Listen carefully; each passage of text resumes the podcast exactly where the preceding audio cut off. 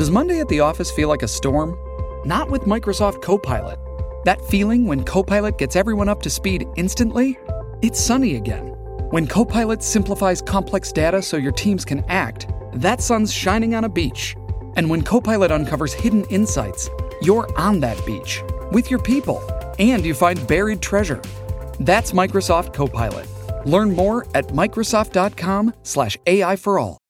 ¿Qué tal amigos? Reciban todos un caluroso y fuerte abrazo. Soy Freddy Silva, contento de acompañarlos nuevamente en otro capítulo de Entre líneas a través de Radio Libre 790 AM y también por www.americanomedia.com.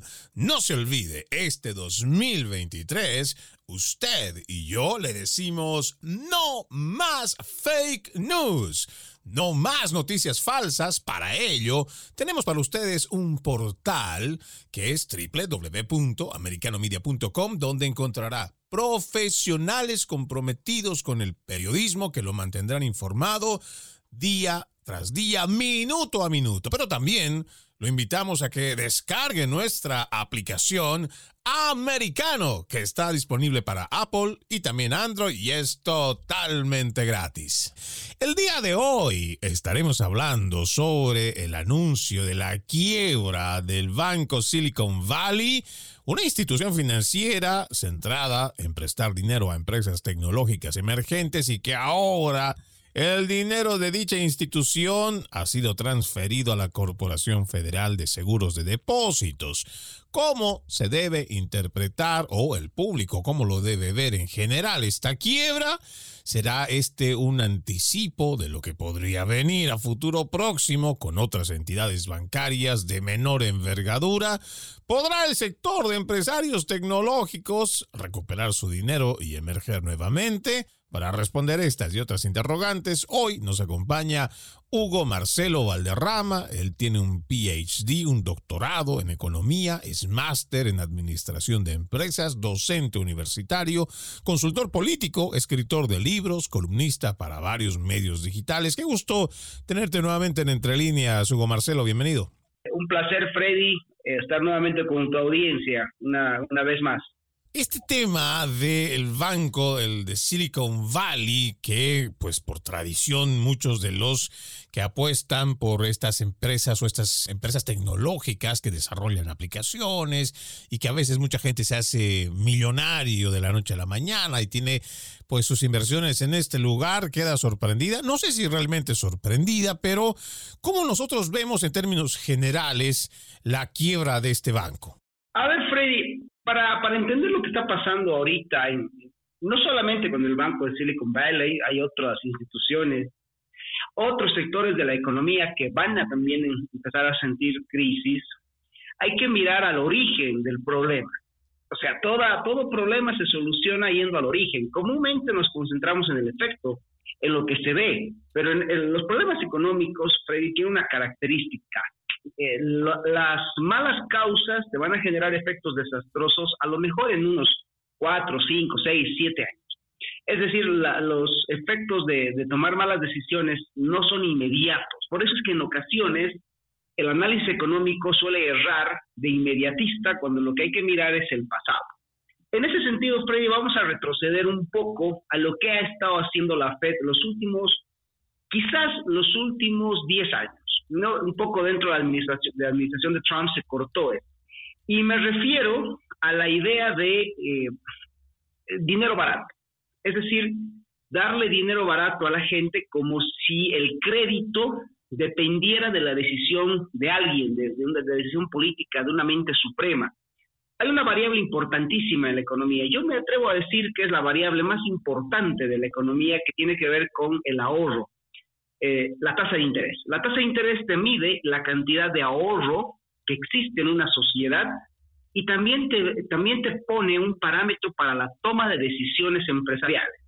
Te doy un dato. Por ejemplo, si el, si el crédito me cuesta 20% y el rendimiento de la inversión es 10, por obvias razones, yo no me voy a arriesgar a tomar ese crédito porque sé que la inversión, si bien no pierde plata, es mucho menos rentable que el propio crédito.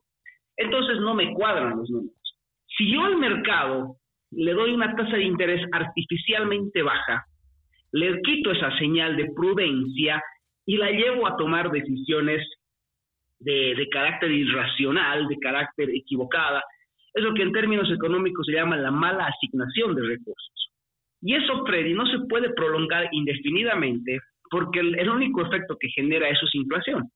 ¿Cómo se ha estado sosteniendo esta política de dinero barato en los Estados Unidos, pero también en todo Occidente? Es a través de la emisión de billetes, la emisión de dólares, y entonces parte de la inflación que se ha tenido en los Estados Unidos el último, digamos, los últimos tres años, especialmente después de la administración Biden, ha tenido que ver con justamente con esto, esta enorme masa de dinero, producto del dinero barato, los Estados Unidos regalando dinero, el gobierno regalando dinero, ya habían tenido un episodio parecido a principios del siglo XXI con, una política muy similar, la famosa facilidad cuantitativa, etcétera. Y lo que, es, lo que ocasiona es que al final estos proyectos no son rentables. Y lo que está pasando con el Silicon Valley es un ajuste, porque obviamente te dicen, esto tiene que ver con la subida de las tasas de interés y que la Fed es la culpable. En realidad, lo que nunca debió haber sucedido, Freddy, es que la Fed determine tasas de interés por decreto. ¿Te das cuenta? O sea, ese es el problema. Y resulta de que hoy día se está ajustando el mercado a esta realidad. O sea, la, lo que se está viviendo hoy es un ajuste. No tengo ahorita la noticia oficial, y quizás tú la tengas, de que posiblemente haya un salvataje a esta, a esta entidad financiera, lo cual sería nefasto, Freddy, porque impediría que se vuelvan a ajustar a la realidad. Es decir, en el sistema capitalista, Freddy, en el sistema de libre mercado, las quiebras inclusive son más importantes que las ganancias, porque las quiebras te dicen cuáles son las empresas que lo hacen mal. En cambio, cuando tú no dejas quebrar, en ocasiones estás subsidiando empresas deficitarias y ese es el primer camino para la socialización de pérdidas, porque cuando tú subsidias una empresa deficitaria, lo haces con dinero del Estado. Y el dinero del Estado es el dinero del ciudadano. Entonces, estás forzando a que el ciudadano esté subsidiando a una empresa deficitaria que en ocasiones los dueños son multimillonarios. Entonces, hay, que mirar todo ese tipo de variables, Freddy, y lo que hay que entender ahora es que estos ajustes en ocasiones en los procesos de mercado son importantes porque le dicen al público qué empresa no sirve y qué empresa no. Así de importante es el asunto. Claro, ahora por ejemplo, yo tengo aquí el dato que sale de El País y que precisamente habla de que la FDIC ha informado que se ha generado otra institución bancaria, el Banco Nacional de Santa Clara, para absorber los clientes y cuentas del Silicon Valley.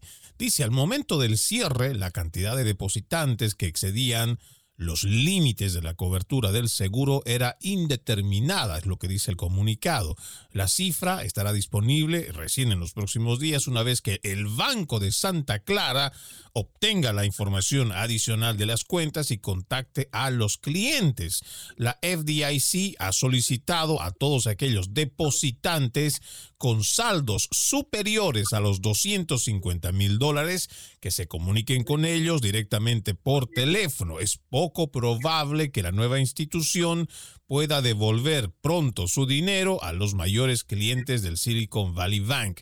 Lo que quiere decir que pues van a absorber el problema los de FDIC y hay un tope, por ejemplo, 250 mil dólares para los que tengan depositado esta cantidad de dinero, pues les van, les están asegurando, entre comillas, devolverles hasta ese tope de dinero. El resto que supere esa cifra, pues va a tener que tener otro tipo de trato. Nos imaginamos, eso no está muy claro acá, o si es que les están diciendo que simplemente no les van a devolver, pero por lo menos en lo que va del comunicado ya nos están diciendo que hay otra institución que se va a hacer cargo de esta crisis. Y claro, ahí viene lo que tú nos decías.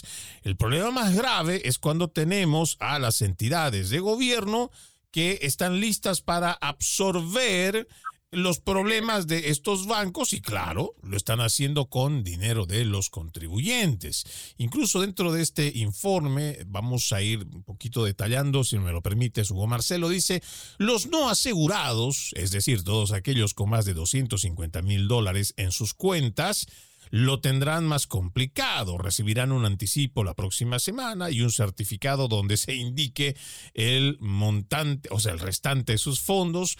Cuando se vayan vendiendo activos del banco, irán cobrando más, aunque ahora mismo nada garantiza que vayan a recuperarlo todo. Todavía se desconoce cuántos afectados hay, pero al 31 de diciembre el banco contaba con unos 209 mil millones de dólares en activos, unos 196 mil millones de euros y 175 mil 400 millones de dólares en depósitos. Lo que tú decías, y con esto quiero, con esta pregunta quiero irme a la pausa, Hugo Marcelo. ¿Quiénes son los que deberían de establecer? Tú hablabas sobre el tema de la FDA, que son los que establecen por decreto, digamos, de una forma muy autoritaria, quiénes son los que establecen los, eh, los intereses, o sea, el tema de los intereses, pues lo hace la Fed, pero hemos visto también que lo hacen de una forma artificial, lo cual pues trae sus consecuencias a largo plazo. Entonces, la pregunta, y con esto vamos a la pausa, Hugo Marcelo, cómo se mejora esto, cómo se hacen los cambios, pero además, si no es la Fed, quién hace y quién determina el tema de los intereses. Vamos a la pausa, ya regresamos con más. Shipping can make or break a sale, so optimize how you ship your orders with ShipStation. They make it easy to automate and manage orders no matter how big your business grows. And they might even be able to help reduce shipping and warehouse costs. So optimize and keep up your momentum for growth with ShipStation. Sign up for your free 60-day trial now at shipstation.com and use the code POD. That's shipstation.com with the code POD. Gracias por continuar con Entre Líneas a través de Radio Libre 790 AM, también por www.americanomedia.com. El día de hoy hablando sobre el anuncio de la quiebra del Silicon Valley Bank, uno de los bancos que le presta dinero a empresas tecnológicas emergentes allá en California y que, como lo decíamos antes de irnos, la FDIC ya ha sido, o lo menos han anunciado que van a ser los que absorben los problemas de esta empresa. Decíamos, Hugo Marcelo, antes de irnos a la pausa, que la Fed en los últimos años es la que ha establecido tasas de interés de una forma artificial y lo que ha hecho que con dinero barato se produzca lo que hoy se tiene. Entonces decíamos, si no es la Fed, ¿quién lo hace? Y además, ¿cómo también se regula para que esto no vuelva a pasar?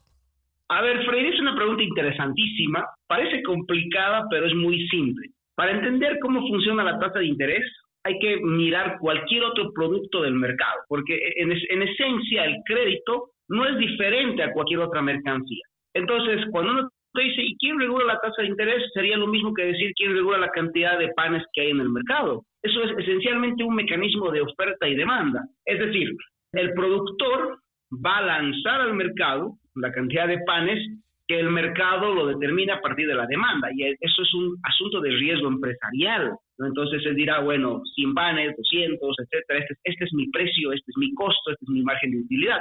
Imagínate que mañana el, el gobierno te diga, vamos a hacer panes baratos para todo el mundo tendrías exactamente los mismos problemas que tienes hoy con el, con el crédito, porque no hay nada por encima de los precios. O sea, los precios, Freddy, son el mecanismo de que, que tiene la economía para transmitir información a lo largo de toda la cadena productiva. El ahorro tiene un precio que se llama tasa de interés. Y cuando tú le estás diciendo a alguien que hay más ahorro del que existe, en el fondo le estás diciendo, bueno, métete a tener proyectos riesgosos porque hay más ahorro, lo cual no es cierto. Entonces, ese es el problema, ¿no? Hay, que, lo que tendría que, el que tendría que determinar cuál es la tasa de interés es el mercado, entre el ahorro y el precio. Y ahí precisamente viene el problema, y por eso alguna vez yo te había dicho, Freddy, y no, bueno, varias veces en el programa, que los Estados Unidos está cada vez pareciendo a lo que los padres fundadores no querían, que era un gobierno enorme. Fíjate que en los gobiernos enormes, como el de Bolivia, que es un gobierno enorme pero deficitario, el que decide las cosas es el gobierno y lo hace mal porque no hay nada que pueda superar la información fragmentada. O sea, la economía es un proceso de información de fragmentado. O sea, lo que yo sé es muy pequeño comparado con lo que, con lo que sabe todo el mundo. Entonces, no puedo pretender yo dirigir vidas desde arriba. Y eso es lo preocupante porque a partir de la creación de la FED en 1913, los Estados Unidos ha ido avanzando en un proceso, pero muy acelerado, de irse volviendo una nación socialista.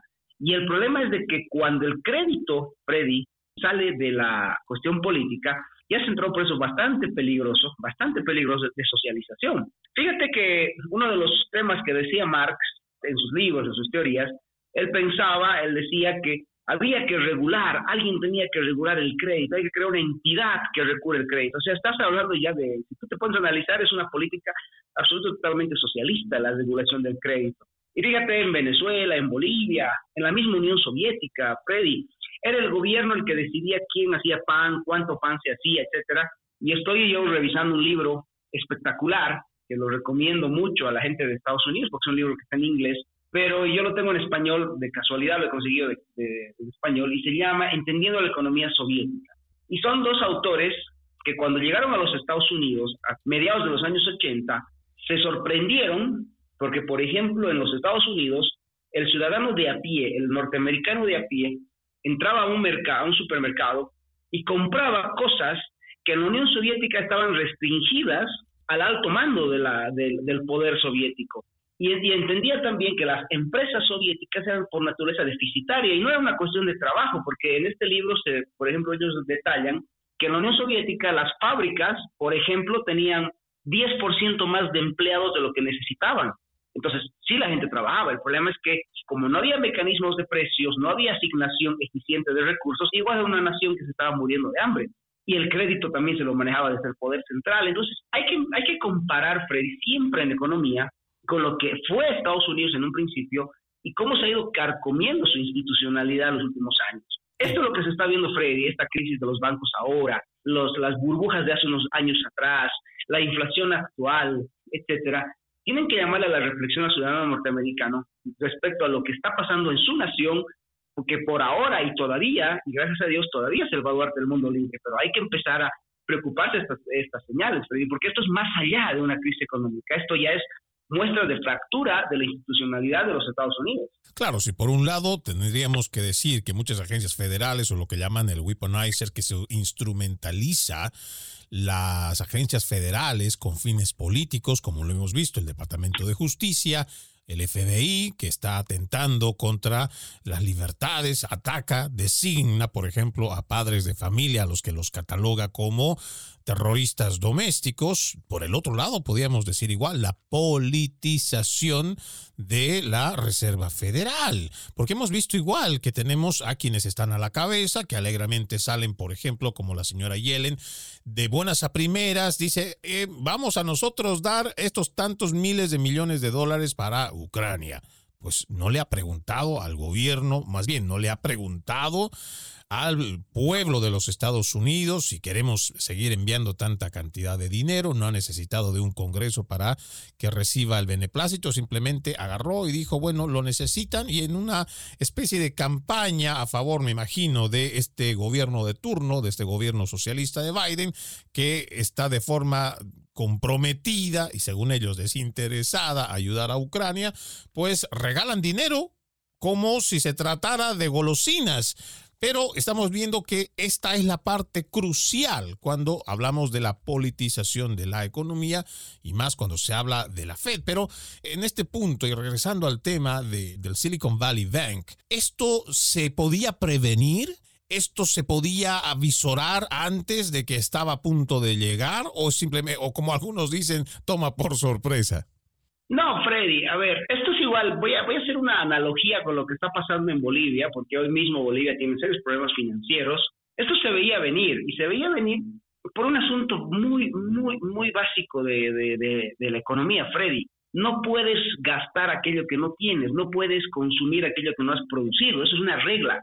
Entonces, cuando tú creas cosas artificialmente, sabes que en algún momento eso va a caer porque son demandas son proyectos que se han creado de manera artificial. Eso que los latinoamericanos, los hispanos, tenemos la famosa frase de los elefantes blancos, ¿no? Todo el dice, ¿por qué hay tanto elefante blanco en América Latina? Bueno, porque se, se hicieron con decisiones políticas y nunca funcionaron. Bueno, va por ese lado, Freddy, ¿no? Porque estos, estos emprendimientos, yo estoy revisando ahorita, eh, y hasta el taller que vengo revisando este asunto del banco de Silicon Valley, y es un banco que se, eh, se beneficiaba de, las, de los créditos baratos que tomaba de la misma Fed, los daba, era, era, un, era un intermediador de dinero barato. Entonces, esto era como que era, estaba inflando una burbuja y hay una regla en la economía, toda burbuja en algún momento se encuentra con un alfiler, porque no es sostenible. Entonces, se veía venir, o sea, no es, por eso te digo, a veces los economistas, mis colegas economistas, caen mucho en el análisis de la inmediatez, intentan encontrar la causa de lo que pasó hoy hace un año, o sea, perdón, hace, hace una semana, pero a veces hay que mirar años atrás. Entonces, eso es lo que no se está haciendo, porque comúnmente se intenta encontrar la causa inmediata y a veces no hay una causa inmediata. La causa es más bien la suma de errores que pueden haberse hecho en los últimos cinco años. Es exactamente lo mismo que está pasando en Bolivia en este momento, Freddy. Hace como ocho años, varios economistas dijimos que Bolivia estaba yendo rumbo a un, a un precipicio y no nos creyeron. Y te apuesto yo sé que ha habido economistas como Peter Schiff en los Estados Unidos, un asesor de inversiones muy bueno, que ha venido pronosticando esta crisis del dólar. Él lo ha venido pronosticando ya hace tiempo. Eh, Peter Schiff, eh, y de hecho él, habló de varios, de varios problemas que está creando la administración de la Reserva Federal y hay otros economistas también que, que han pronosticado esto. Pero es que no sé, la gente no se escucha porque a veces, Freddy, el dinero fácil hace que la, la gente pierda el sentido común. ¿no? Entonces, eh, y la prueba más clara ha sido la pandemia. ¿Cuánta gente ha recibido bonos de la, de la Reserva Federal, de la Administración Central de los Estados Unidos, perdón? Ya están renunciando a sus trabajos, Freddy. Alguna vez hemos conversado contigo. Era increíble, o sea, por primera vez se veía a los norteamericanos no trabajando para recibir dinero, o sea, estando sin trabajar para recibir dinero. Y entonces a veces este dinero fácil te manda ese tipo de errores, Freddy, ¿no? Y eso básicamente es eso, que esto es un problema que se había gestado hace ya varios años y que, bueno, no hubiera sucedido o hubiera sucedido en diferentes circunstancias si no se hubieran creado a partir de burbujas del Estado. Y eso es lo preocupante, Freddy. Hay que mirar que estos son síntomas de la corrupción de los pilares institucionales de los Estados Unidos. Eso es lo que más debería preocupar ese tipo de señales, Freddy. Más que el dato, más, más que el hecho mismo, sino lo que está ocasionando que se lleve a estos puntos. Exacto, ¿no? Y lo decíamos en otros programas, ¿no? Más allá de lo que nosotros vemos como los síntomas, en realidad lo que se está viendo es una destrucción de los valores morales en los cuales se erigió esta nación, esos valores del esfuerzo, el trabajo, el sacrificio. Y hoy vamos viendo constantemente que se traducen muchos inmigrantes que simplemente lo que buscan son simples beneficios, algún tipo de regalo del gobierno. Y los ciudadanos aquí también, lo hemos visto en la pandemia. Y esto es lo malo que trae el socialismo, diciéndole a la gente que hay un Estado paternal que se va a hacer cargo de ellos, de sus hijos, de su vida, del trabajo, de la educación, pero tiene un alto precio que es la libertad. Vamos a la pausa, ya regresamos con más. Dreaming of a better sleep? Tossing and turning is not your destiny. And Ali is here to help. Ali invites you to sink into sweet, sweet slumber to improve your mental and physical health and overall wellness.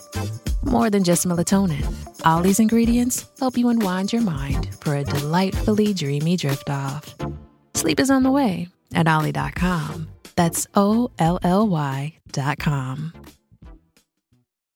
Continuamos, continuamos con más de Entre Líneas a través de Radio Libre 790 AM www.americanomedia.com y también nos escucha por nuestra aplicación Americano, disponible para Apple y Android y es totalmente gratis. Tratamos de entender este tema de la quiebra del Banco de Silicon Valley con nuestro invitado Hugo Marcelo Valderrama. Él tiene un doctorado en economía y para nosotros, seguramente, algunas personas que tratan de interpretar el lado, no sé si el lado bueno, o también ver esa otra parte, también digamos, política, se ha dicho que simplemente California es como estado nada más. Eh, la quinta economía más grande del mundo. No sé si estoy mal en los datos, me corriges por favor, Hugo Marcelo, pero que en este estado que es un estado bastante rico, pero también que es un estado bastante socialista, que regala de millones y de miles de millones para cualquier causa socialista. El ver esta quiebra de este banco que le ayuda a esta gente del sector tecnológico, muchas de estas startups, las FTC, que seguramente nos va a ir hablando también cómo va a impactar este sector, pero en el tema de las, del aspecto político o del ideológico más bien. Esto le traerá seguramente algunas complicaciones para quienes son parte o quienes son socios o quienes están viendo directamente perjudicados, pero también seguro que impactará dentro de la economía de este estado que, como lo volvemos a decir, es un estado muy progresista, de los más progresistas que tenemos en los Estados Unidos. ¿Encontrará freno en sus políticas progresistas este avance que ha tenido con esta noticia, digamos, pero no la única, porque también estamos viendo que hay una corriente bastante fuerte de desprestigio o ya no hay credibilidad, por ejemplo, en esta parte de las monedas virtuales, las startups y todo eso, Hugo Marcelo? Mira, hay una cosa que me, me preocupa, Freddy. Yo, tú sabes que yo soy un admirador de los Estados Unidos. Yo he estado y, yo llevo estudiando la historia de los Estados Unidos prácticamente toda mi vida. Siempre ha habido algo que he admirado de los Estados Unidos y era su grandeza, su desarrollo, desde que yo era un niño, ¿no? Y cuando uno va estudiando, uno se da cuenta que los Estados Unidos se fundó sobre ciertas cosas que son excepcionales en un país, ¿no? Se fundó sobre ciudadanos libres, porque comúnmente la historia de los países más bien tiene que ver con eh, gobernantes queriendo hacer su propio feudo. Eso es un, no, no, no, no podríamos querer una generalización apresurada, pero cuando uno revisa la historia, por ejemplo, de América Latina, uno se da cuenta de que, bueno, en cierto sentido, los, lo que ha intentado suceder en América Latina era siempre ha sido la especie de, bueno, yo me, yo me hago un país para mí, eso era en esencia lo que se tenía acá. En cambio, los Estados Unidos era más bien un país de los ciudadanos libres, ¿no? Como dice su constitución, la búsqueda de la felicidad. Ahora, mirando esto, Freddy, uno va viendo, por ejemplo, qué es lo que pasó en California. California hace ya cuántas décadas, como cuatro décadas, Freddy, que ha sido infiltrada de a poco el, el famoso movimiento de los chicanos, por ejemplo, que pasó de ser un movimiento de gente que, bueno, reivindicaba ciertas cosas de la cultura de los orígenes mexicanos de California, a convertirse en una especie de guerrilla urbana, ¿no? Porque ahora los chicanos más bien ataca, ataca la cultura americana, o sea, se usa, se usa este movimiento chicano para atacar la cultura americana. Y se la ha ido así, ¿no? Y, y fíjate que California misma, cuando se funda, se lleva a la industria del cine, que nace en Nueva York, pero se va hasta California, primero porque era un lugar más cálido, era un lugar hermoso para vivir, me refiero al tema ambiental, al tema de naturaleza, pero también era un, era un, era un estado que cobraba menos impuestos que Nueva York, y por eso es que se va a la industria del cine a California, por eso es Hollywood ahí. Pero de a poquito uno ve, por ejemplo, este tema del movimiento chicano, ¿no? Los famosos, el movimiento chicano que están ahí intentando desestabilizar los Estados Unidos eh, a través de estas famosas guerrillas urbanas, guerrillas culturales, esto que se llama el movimiento Mecha, en esencia. Y uno ve, por ejemplo, que California ha ido avanzando cada vez más en políticas socialistas. Eh, hoy, por ejemplo, hay millones de migrantes que están en California viviendo de la manga del estado de California. Y entonces uno ve y dice, bueno, ¿qué ha pasado con esa California de la época que se lleva al cine a la California de hoy? Bueno, es una, es una California que se ha sociabilizado. Y fíjate lo que está sucediendo, ¿no? Mucho californiano está empezando a irse porque las empresas de California están cerrando, es decir, hay políticas socialistas y está, eh, hay un fenómeno en Estados Unidos que hay que considerar, lo que es la migración intraestatal dentro de los propios Estados Unidos. O sea, los norteamericanos se están moviendo de los estados más progresistas hacia los estados más conservadores. Tal vez esto podría ser una explicación muy simplista y tal vez solamente abordando uno de los tantos aspectos, pero al hablar de políticas muy socialistas, pues esto es lo que decíamos, nosotros odiamos el socialismo porque no nos gusta, no queremos que la gente que trabaja, la gente que se esfuerza, la gente que hace todo lo que pues quiere hacer para encontrar su prosperidad, pues le tengan que sacar dinero para regalárselo a aquel que no le gusta trabajar, aquel que quiere vivir siempre de la manga del Estado. Y eso a mí no me gusta. Por eso yo no puedo ir con las políticas socialistas, porque el socialismo es quitarle a uno para darle a otro. Y se supone que cuando ya estás cansado, eso no es sostenible, porque el mismo ciudadano en algún momento se va a cansar y va a decir, no, yo ¿por qué? ¿Por qué tengo que darle a esta persona que no quiere trabajar? Independientemente de la excusa que puedan presentar los socialistas de respeto y de ayudar, empatía, humanitarismo y tantas otras tonterías que siempre utilizan para poder confundir a la gente y engañarlos con sus demagogias.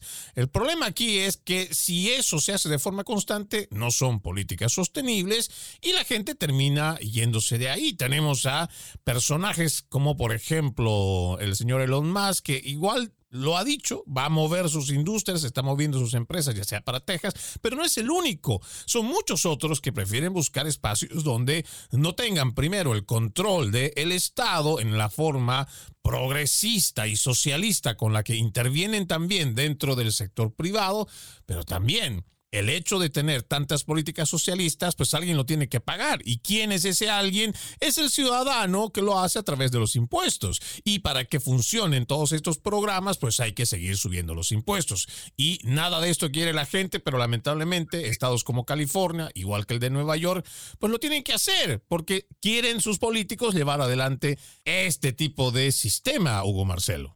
Mira, estoy revisando, Freddy, una lista de los 10 estados que más impuestos pagan. Eh, encabeza la lista Nueva Jersey, sigue Massachusetts, Connecticut, Washington DC, Nuevo Hampshire, Rhode Island, Nueva York, California, Maryland e Illinois. Son los 10 estados que más pagan. Y estamos hablando específicamente de California, te voy a dar el dato. A noviembre del 2021, este dato es de hace ya un par de años atrás, cada californiano debía si, hay que pagar solamente a través de impuestos toda la deuda pública del Estado de California, cada californiano debe o debía al 2021, seguramente este monto ha subido, 711 mil dólares, Freddy. Es un Estado quebrado.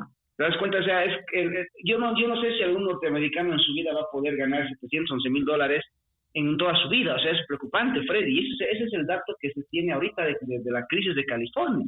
Entonces, mira que te das cuenta que estos, que es lo que yo te vengo diciendo, ¿no? Lo que está sucediendo con este banco, con el asunto del Silicon Valley y demás, es parte del desbarajuste institucional al que nos está sometiendo todo el, todo el socialismo en, en el mundo entero y muy preocupante lo que está pasando en Estados Unidos.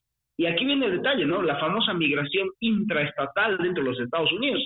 Si uno mira lo que está pasando en Estados Unidos, está sucediendo exactamente lo mismo que sucede entre América Latina y Estados Unidos. Los latinoamericanos migran a los Estados buscando libertad, a los Estados Unidos buscando libertad, y los norteamericanos se están moviendo dentro de su propio país a los estados más libres. Entonces, pienso que hay que ver ese, ese detalle, querido Freddy. Claro, es un aspecto que es muy importante destacarlo, porque no se están yendo por un tema de persecución, aunque pues podríamos nosotros pensar que es una persecución impositiva al momento que cada vez que existen políticas que llevan hacia un socialismo que exige y demanda que los ciudadanos contribuyan con más y más dinero para poder sostener esas políticas socialistas, pues la gente lo entiende como algo que va en contra de su aspiración, de su prosperidad y pues entiende que debe ir buscando un lugar donde él se sienta más cómodo. Hay personas que seguramente nunca se van a mover del lugar donde nacieron. Los americanos que nacieron en Nueva York o que nacieron igual en California, seguramente muchos pues heroica o estoicamente se quedarán ahí y dirán, pues bueno, es mi tierra y este es el lugar donde yo nací, yo crecí, eh, pues son los recuerdos con mis padres, son las tradiciones que tenemos y yo de aquí no me muevo. Pero como también esta es una nación de inmigrantes que constantemente se van moviendo, ya sea por trabajo o por cualquier vicisitud que pueda tener la vida, pues ahora tienen otro motivo, digamos, ¿no? El tema de estar pagando altos costos de impuestos para poder subvencionar políticas socialistas cada vez primero más caras, pero también muchas de ellas muy absurdas. Cuando regresemos de la pausa, Hugo Marcelo, te pregunto ya desde ahora, sé que no entramos en la parte tecnológica, ¿no? En cuanto a las monedas virtuales, las eh, criptomonedas y todo esto, pero estamos asociados porque este es un banco, el Silicon Valley Bank es un banco que precisamente recibía dinero o prestaba dinero para este sector tecnológico. ¿Cómo ves tú que esto va a ser afectado. Vamos a la pausa y regresamos con la respuesta. This episode is brought to you by JLL. Get an insider view into the world of commercial real estate with JLL's podcast, Trends and Insights The Future of Commercial Real Estate. Whether you're curious about making cities more sustainable, the evolution of office space, or AI opportunities, this podcast will help keep you a step ahead. Tune in for candid conversations with business leaders about the biggest trends impacting how we live, work, and play. Subscribe to Trends and Insights now at jll.com/podcast. Seguimos con más de Entre Líneas a través de Radio Libre 790 AM, www.americanomedia.com y descargando nuestra aplicación americano está disponible para Apple y también Android. Hoy estamos analizando la quiebra del banco Silicon Valley en California, una institución financiera centrada en prestar dinero a empresas tecnológicas emergentes. Lo decíamos Hugo Marcelo antes de irnos. Seguramente el sector de las criptomonedas estará temeroso porque, pues, más allá de lo que pueda significar el manejo y que seguramente hay muchas personas que están escépticas con el tema de las criptomonedas y recientemente este caso de la FTX, que también no hace mucho, el joven que estaba a cargo de esto se declara en quiebra. Todo este sector ya estaba sufriendo un descrédito, ya la gente, pues muchos de ellos ya no les creían. Y hoy por hoy tenemos este anuncio de la quiebra precisamente de un banco que apoya muchas de estas iniciativas. ¿Cómo afectará en la parte económica el sector que pues por muchos años ha sido el florecimiento para los nuevos millonarios o emergentes de la clase media a clase alta? Pues cambiará esto, tendremos otra vez más estrecha la línea y que va a ir descendiendo la gente de la clase media, la clase pobre y se habrá cada vez más grande la brecha entre ricos y pobres. ¿Cómo ves el tema, Hugo Marcelo? Yo siempre he sido muy escéptico con toda esta generación de los millennials ricos, y te hablo de gente como Zuckerberg y toda esta gente, ¿no? Que se ha hecho rica de la noche a la mañana con redes sociales y demás. Había algo, hay algo que no me cuadra, ya, y tenía que ver con el contexto de lo que está pasando en California, en esencia. Tú dices, ¿cómo es posible que un estado que desde el 2010, Freddy, se han ido 687 mil californianos, se han ido de, ese estado?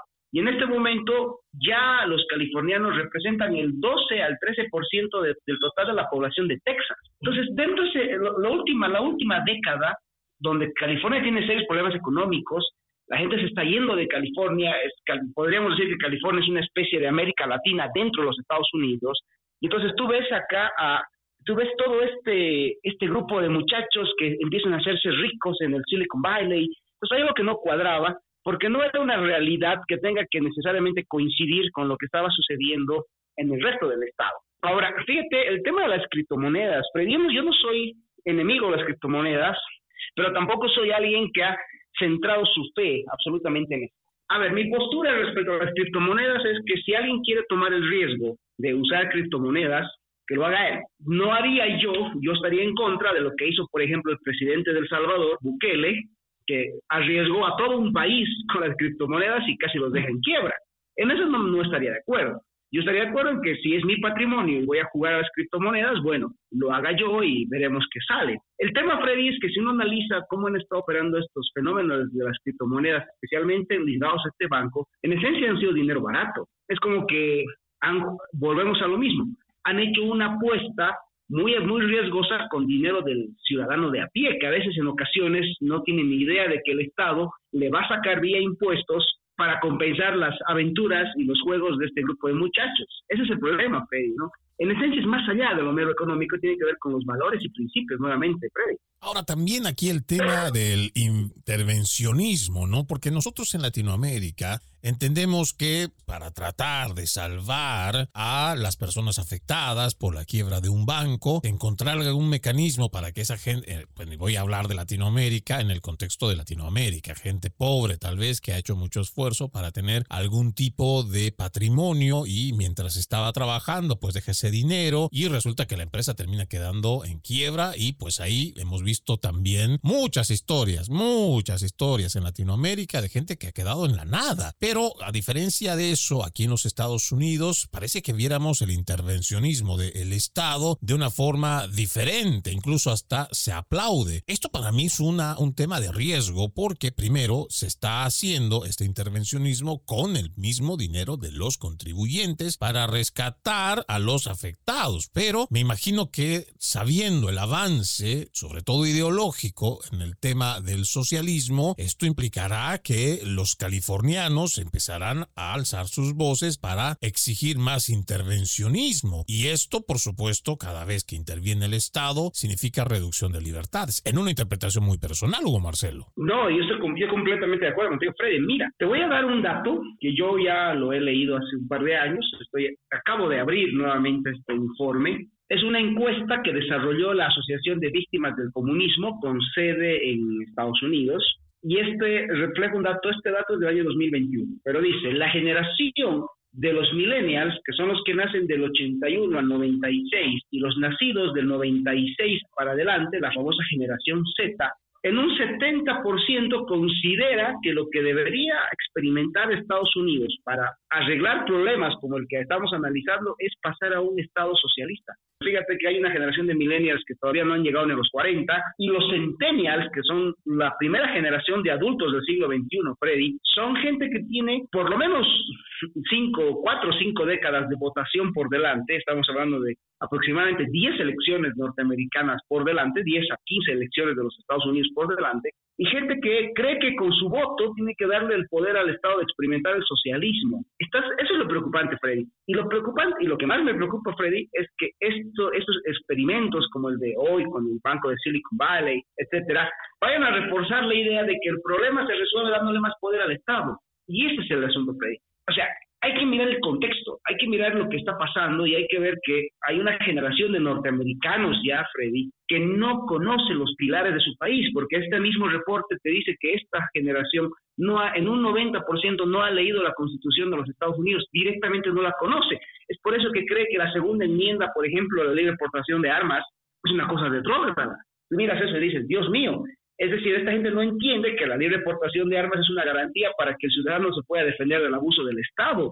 Pero bueno, fíjate lo que se tiene acá, Fred. Eso es lo preocupante. Se están carcomiendo los valores institucionales, pero al mismo tiempo los valores culturales de la familia norteamericana, desde la educación primaria, la escuela, las universidades, ni qué decir los medios de prensa, etcétera. Yo creo que los Estados Unidos, Freddy, está siendo muy dinamitada no por sus enemigos externos, sino por sus enemigos internos, que en muchos casos es el propio Partido Demócrata y otras organizaciones que, que lo están resquebrajando desde adentro. Eso es, lo, eso es lo que me da mucha pena, Freddy, de, lo que está pasando ahora. Realmente, estos detalles, como el Banco de Silicon Valley la crisis inmobiliaria de hace unos años atrás, etcétera, son síntomas de un problema más grande, Freddy, y eso es el fracaso de los marcos de contención de lo que debería ser los Estados Unidos como baluarte del mundo libre. Totalmente de acuerdo. Y cada vez que uno revisa este tipo de síntomas y uno va viendo cómo de una forma tan acelerada también han venido todos estos cambios, se va dando cuenta que estamos mirando mucho hacia afuera de los enemigos que nos están atacando y estamos envelecidos también mirándonos en el espejo de lo bonitos que somos, de lo mucho que hemos progresado, que haber sido de ser todavía la primera potencia económica mundial y militar, pero no estamos viendo que por dentro existe un ataque constante a esos valores con los cuales han sido edificados esta gran nación y que hay una constitución que fue puesta precisamente no para hacerlo más grande al Estado, no para que el Estado se haga más fuerte, al contrario, esta constitución, la Carta de Independencia, son documentos que fueron elaborados para proteger al ciudadano de un gobierno tirano, de un gobierno discrecional o autoritario. Es importantísimo esto que nos menciona nuestro invitado porque si no conocemos nuestra historia, no conocemos cuáles son esos valores, vamos a estar muy lejos de saber siquiera qué cosa es lo que tenemos que defender en nuestra nación. Hugo Marcelo Valderrama tiene un PhD, un doctorado en economía, máster en administración de empresas, docente universitario, consultor político escritor de libros, columnista para varios medios digitales. Como siempre, es un lujo contar con tu análisis. Gracias, Hugo Marcelo. No, un placer, Freddy. Mira, este, yo llamaría a la reflexión que, que tus oyentes escuchen, relean, vuelvan a pensar lo que dijo Donald Trump hace unas semanas atrás, ¿no? Él dijo que los Estados Unidos estaba volviendo un país tercermundista en muchos aspectos, y sí, el señor Trump tiene razón están a tiempo de rescatar su país, sí, Freddy, es hora de tomar conciencia y, por el mundo, por el bien de la libertad y el mundo libre, Freddy. Así que un placer y un, y un saludo a todo tu audiencia. Con esa reflexión nos despedimos de este programa de Entre Líneas. Soy Freddy Silva. Los invito a continuar con la programación de Radio Libre 790M y www.americanomedia.com. Buenas tardes. Permiso.